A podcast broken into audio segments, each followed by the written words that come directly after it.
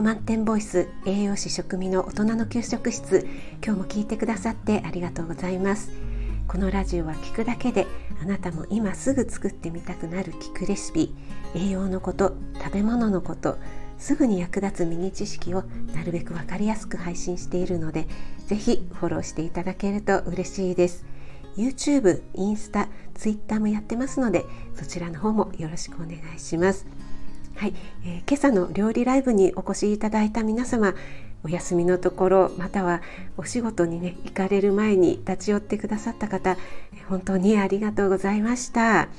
先週はですね終盤にオーブンを使ったせいか 突然落ちてしまうっていうトラブルが発生したんですけども、えー、今日は今日でですねちょっと終盤皆さんのコメントが面白すぎて、えー、もう笑いをこらえるのが必死でですね最後に食レポをするのを忘れるというねミスを犯してしまいまして すみませんでした、えー、毎回ねライブは何が起こるかわからなくてドキドキなんですが、まあ、それがライブの楽しさっていうふうに思っていただけるとありがたいですまたねライブに来ていただいた方同士で交流が生まれたりするのが、えー、とてもいいですよね。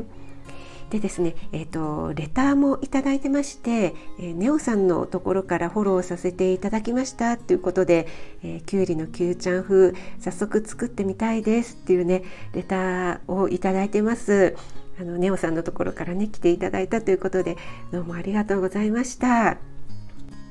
はい、ライブで作った料理は、えー、料理の画像はインスタの方にアップしましたので是非、えー、ポチッとチェックしていただけるとあこんな感じなんだっていうのがわかるかと思いますのでよろしくお願いします。はい、それではですね今日の放送はライブでリクエストをいただいた春菊を使ったレシピについていくつかご紹介したいと思います。えー、趣味はピアノのミンさんからのリクエストです。ミンさんありがとうございます。春菊を生で食べるレシピ2品と加熱するレシピ2品簡単なものをご紹介したいと思います。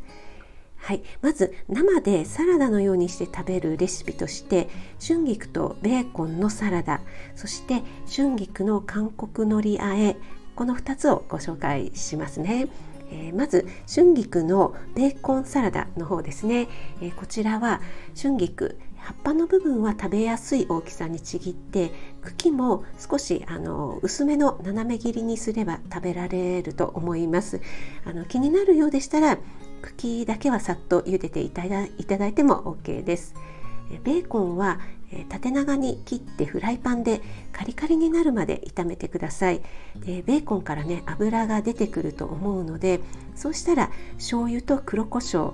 えー、酢をね少し入れるとさっぱりするのでいいと思います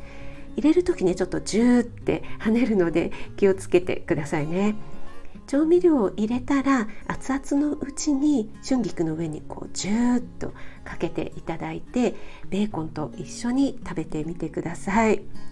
はい、もう一つの韓国のりあえの方ですね。こちらはもやしをも入れます。でもやしをさっと茹でたものとですね生の春菊を合わせておいてそこに手でちぎった韓国のりそれからごま油塩を加えて、混ぜたら出来上がりです、えこちらもねあの味付けの方は塩とね韓国海苔の味だけなのでね、えとっても簡単にできるかと思います。でごま油を入れるので韓国海苔がなければ普通の海苔でも大丈夫ですよ。はい、続いて加熱するレシピですね。やっぱり生で食べるのはちょっとっていう場合は加熱してください。え1品目はパスタですね。あさりを使ったボンゴレパスタに春菊を加えてみてください。あさりの蓋が蓋が開いてきたタイミングで春菊を加えてさっと炒めてああとはパスタを絡めるだけです、えこれはねあさりと菜の花とかあさりとクレソンとかね意外と苦味や癖のある野菜と合うので、えー、春菊もね合うので是非やってみてください。えー、そして2品目は春菊のくるみあえです。これは春菊をさっと茹でて水にさらしたらよく水気を絞っておきます。くるみはあのすりごまのように細かくすり鉢かまたはミルなどでねすっていただいてもいいですしそれはちょっとね 面倒なので袋に入れて上からこうちょっとねバンバンと叩いていただいて粗くでいいので砕いてから春菊と混ぜ合わせます、えー、味付けは砂糖と醤油だけで十分美味しいです。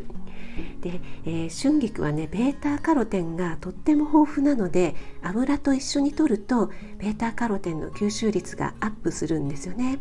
以前の朝配信で、えー、人参の時にも同じことを言ったんですがやっぱりね、えー、せっかくだったら吸収率の高い方がいいですよね。なのでねどれも油を使うレシピにしてみました。くるみもナッツなのでね脂質ですね。油が多いです。ただね車にく くるみに 含まれる、えー、油はオメガ3といっていい方の油なんですよね。悪玉コレステロールを減らして血管の老化を防いでくれる効果があると言われています。で砕くことでよりねあの吸収も良くなりますのでね。で、えー、まああの体にいい油とは言っても油は油なのでカロリーはねそれなりにあるんですよね。なので、えー、食べ過ぎには気をつけてください。ということとあとくるみはね意外とアレルギーの方もいるので、えー、そこもちょっと気をつけてください。はい、ミンさんいかがでしたでしょうか？春菊はねちょっと癖もあるし茹でるとねくたっとして味が単調になりがちなんですよね。なので違う食感の食材と合わせるといいと思います。あのシャキシャキしたもやしだったりカリカリするベーコンくるみとかですね。で、えー、冷蔵庫にね残っている春菊をっていうお話だったのでえー、なるべく早い方がいいのかなと思って今日の配信にさせていただきました。で私も最近春菊を使ってなかったのでちょっと作ってみたいなと思います。で作ったらねインスタの方にアップしますね。でこうしたリクエストをねいただけると思い出したかのようにあ最近使ってなかったとかね気づかされるのではいとてもありがたいです、はい、今日も最後までお聴きいただきありがとうございました。あなたが美味しく食べて美しく健康になれる第一歩を全力で応援します。気軽にコメントを入れていただけると嬉しいです。いいねだけでも押してもらえると励みになります。栄養満点ボイス食味がお届けいたしました。それではまた。Have a nice dinner